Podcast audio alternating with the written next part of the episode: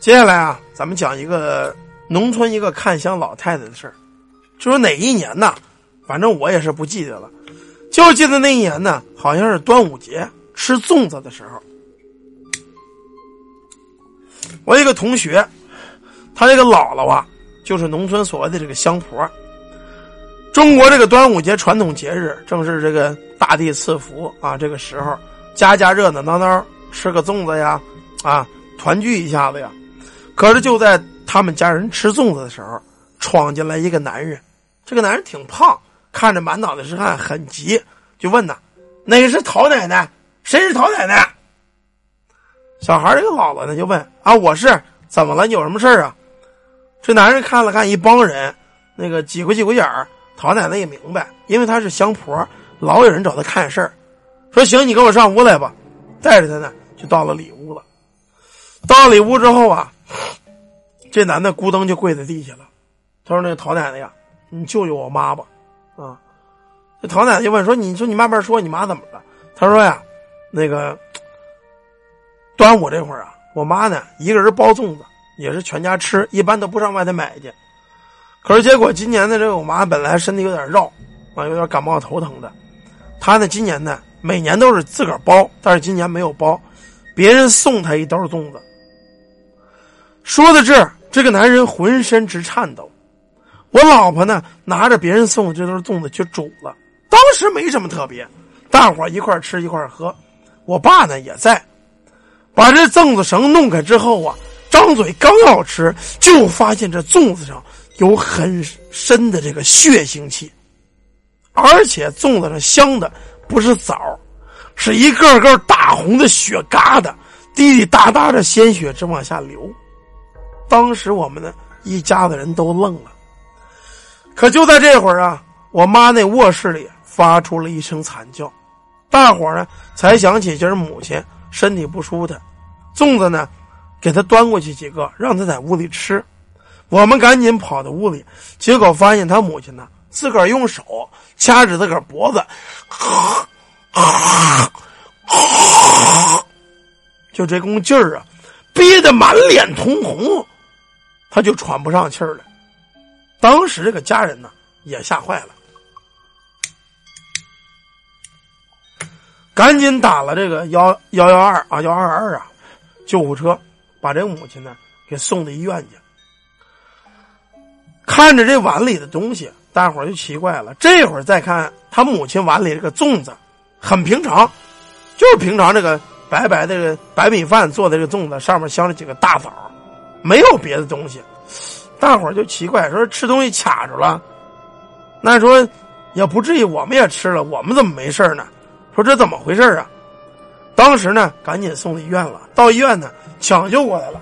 医生说呀，没什么大事但是很奇怪。这老太太一直醒不过来，求这个陶奶奶赶紧去我家。听说您老人家呀会看香，会治外病，你呢跟我回家看看，看看我母亲到底是怎么回事既然有事儿啊，像这个陶奶奶呢，跟我们差不多，也是干这行的。无论说你吃饭没吃饭，你逢什么节气，一旦人家有闹撞客的事儿，或者有邪门外事儿人家找到你，十一点十二点找你。你也得穿衣裳跟人家出门因为这个东西，无论你看得了看不了，你不能推辞。假如现在有人打电话，大哥，我们还闹呢啊，那个下着了或者招东西了，你赶紧过来，我现在打车我也得去。所以说，干这行的人呢，他不分时间段，不分说你几点，有事儿了说去就走。他这个陶奶奶也是这么情况，你看这男的这样，他妈醒不过来。行了，你放心吧。那个，我给你上医院。这么着，跟这个男的啊，上了车之后，就到了医院了。到了医院一看，床铺上啊躺着一个老婆，六十来岁，昏迷不醒。这陶奶奶到了这儿呢，这个男的半道上就给他塞了钱了。陶奶奶也皱了皱眉头，没言语，把这几百块钱给收下了。其实老太太看事儿啊，一般呢。只要香火钱，只要供奉钱，你多余的钱人家是不收的，主动给一般也不会多太多，多一头二百的，因为干这行，你不能多拿钱，拿太多了会有不良后果的。这个我很深知这个道理，所以说我办事要钱很少很少，跟那些真正的说办事的张嘴要五万要十万的，我要钱的是特别少的，啊，因为这个你多给我我也不要，我说多少就是多少，少给了不行，多给了不要，我这人干事就这样。当时啊，这个老太太来这个医院，看了看床上躺着个老婆，跟她岁数差不多。说这个卡嗓子了，说你们拿过一个花镜来，我看看他嗓子有什么东西。把这老太太嘴扒开之后啊，发现在老太太咽喉的位置，就这块啊，长了一个肉瘤。开始看起来啊，确实像肉瘤，可是再细一看，旁边人都发毛了，因为这不是肉瘤，是一个人脑袋。这个脑袋呢，个特别小，但是五官分得清，耳朵。鼻子、眼、嘴都看得出来。陶奶奶是看了半天，对这个男的说：“哎呀，你这个事儿呢，不太好办。你这么着吧，你上村里头给我买根麻绳子。买什么麻绳子？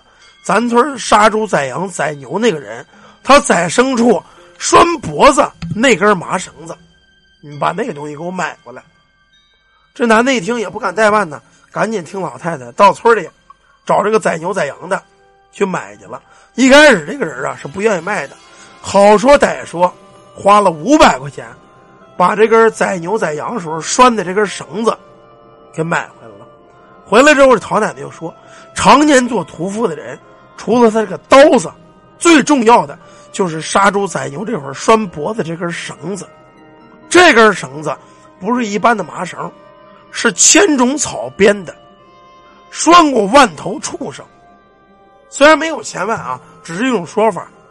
但是这根绳子不简单啊！如果把这根绳子弄掉了，会被这黑白无常抓走，类似于一种抓畜儿一种契约，这么契约的这么一个绳子啊。当时卖绳子这主啊，可能也是贪钱，要了五百块钱。老太太说了：“你买贵了，要平时啊。”给一百块钱就卖给你，可能这主家也看着他着急买这个，就这样吧。买回来之后，把这麻绳子交给老太太，老太太呢，把床上这个老婆就给绑起来了，靠在墙上。这个男的虽然不明白为什么绑他妈，但是还是照做了。把这一切弄完了之后，一绑，就他这个母亲啊，就开始叫，学小孩哭，怎么哭？哇哇！哇哇！一个老婆，她学这个婴儿的哭声。当时医院里屋里一共就四个人，把这四个人给吓得直哆嗦。这老太太就开始抖了，就这样，就跟被附体一样。这陶奶奶又拿了一些驱邪的草药，加上咱们这个农村烧灶火堂这个灶灰。强迫这个老婆给灌进去，灌了五回，这个老太太基本就没什么劲儿了。他儿子呢，旁旁边都一劲儿哭，都吓傻了。把这老太太嘴给打开，就看这陶奶奶在那念，也听不清他念的什么。然后拿了一根纳鞋底的这个大针，在这火上燎了燎，算是消毒。照着肉瘤子。一下子就给扎进去了，往上一扎，用力一挑，啪！这老婆嗓子眼这肉瘤子，有头有脸、有眼有眼的这个肉瘤，就掉在地上了。等掉在地上啊，看着就是一个肉疙瘩。慢慢的把这绑着老太太也给放下来了。这陶奶奶呀，指着个老太太就说：“老姐姐，我知道你喜欢男孩子。”不喜欢女孩子，可是你万万不该作孽呀，把那未出生的孩子给弄死。当时的儿子一听陶奶奶说的话，脸一下就白了，有点莫名其妙，就问这个陶奶奶：“陶奶奶，那个什么意思啊？妈，你干什么事儿了？”这会儿老太太虽然醒过来了，一脸的衰样，满头大汗，啊，也说了实话了，因为你骗别人行，但是你骗这个陶老太太。你骗不了她，她都知道。他妈呀也主动交代了：“孩儿啊，你记不记得前段你媳妇流产了？”他说：“记得呀，不是摔了个跤吗？”这老太太说了：“其实啊，你媳妇不摔跤，这孩子也得流产。你们到医院照了片子了，说是个姑娘。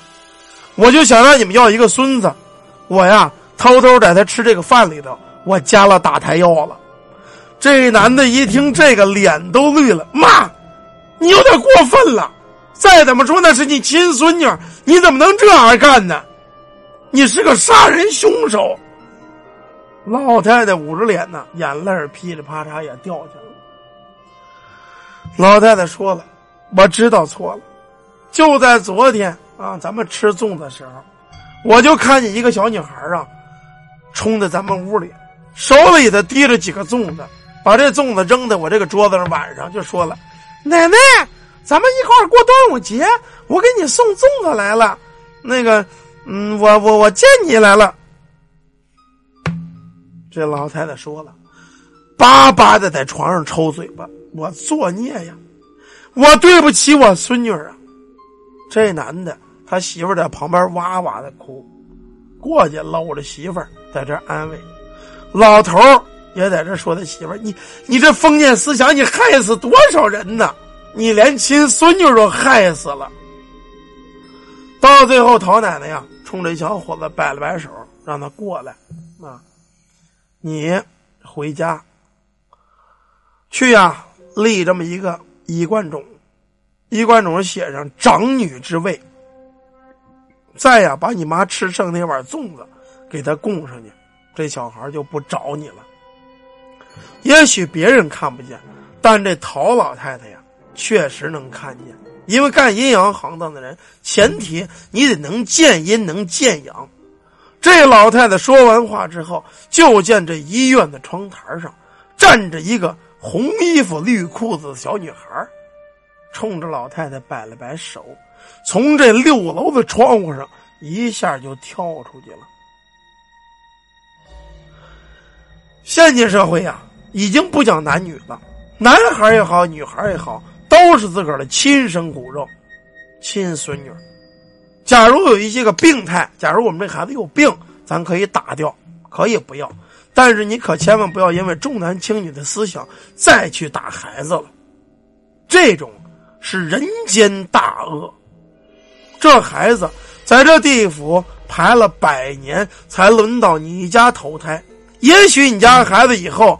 是县委书记、省委书记、市委书记，但是因为你一个盲目的决定，一个盲目的打胎，伤人伤己，伤了你媳妇的身体，害了孩子性命，这冤魂力魄地府守候百年，投胎你家，你断了他的生机，你说你是不是大恶呀？所以呢，咱们现在这个思想要转变了。千万不要因为重男轻女再去打胎了，打胎这个事儿属于人间大恶，天地不容，阴魂不义。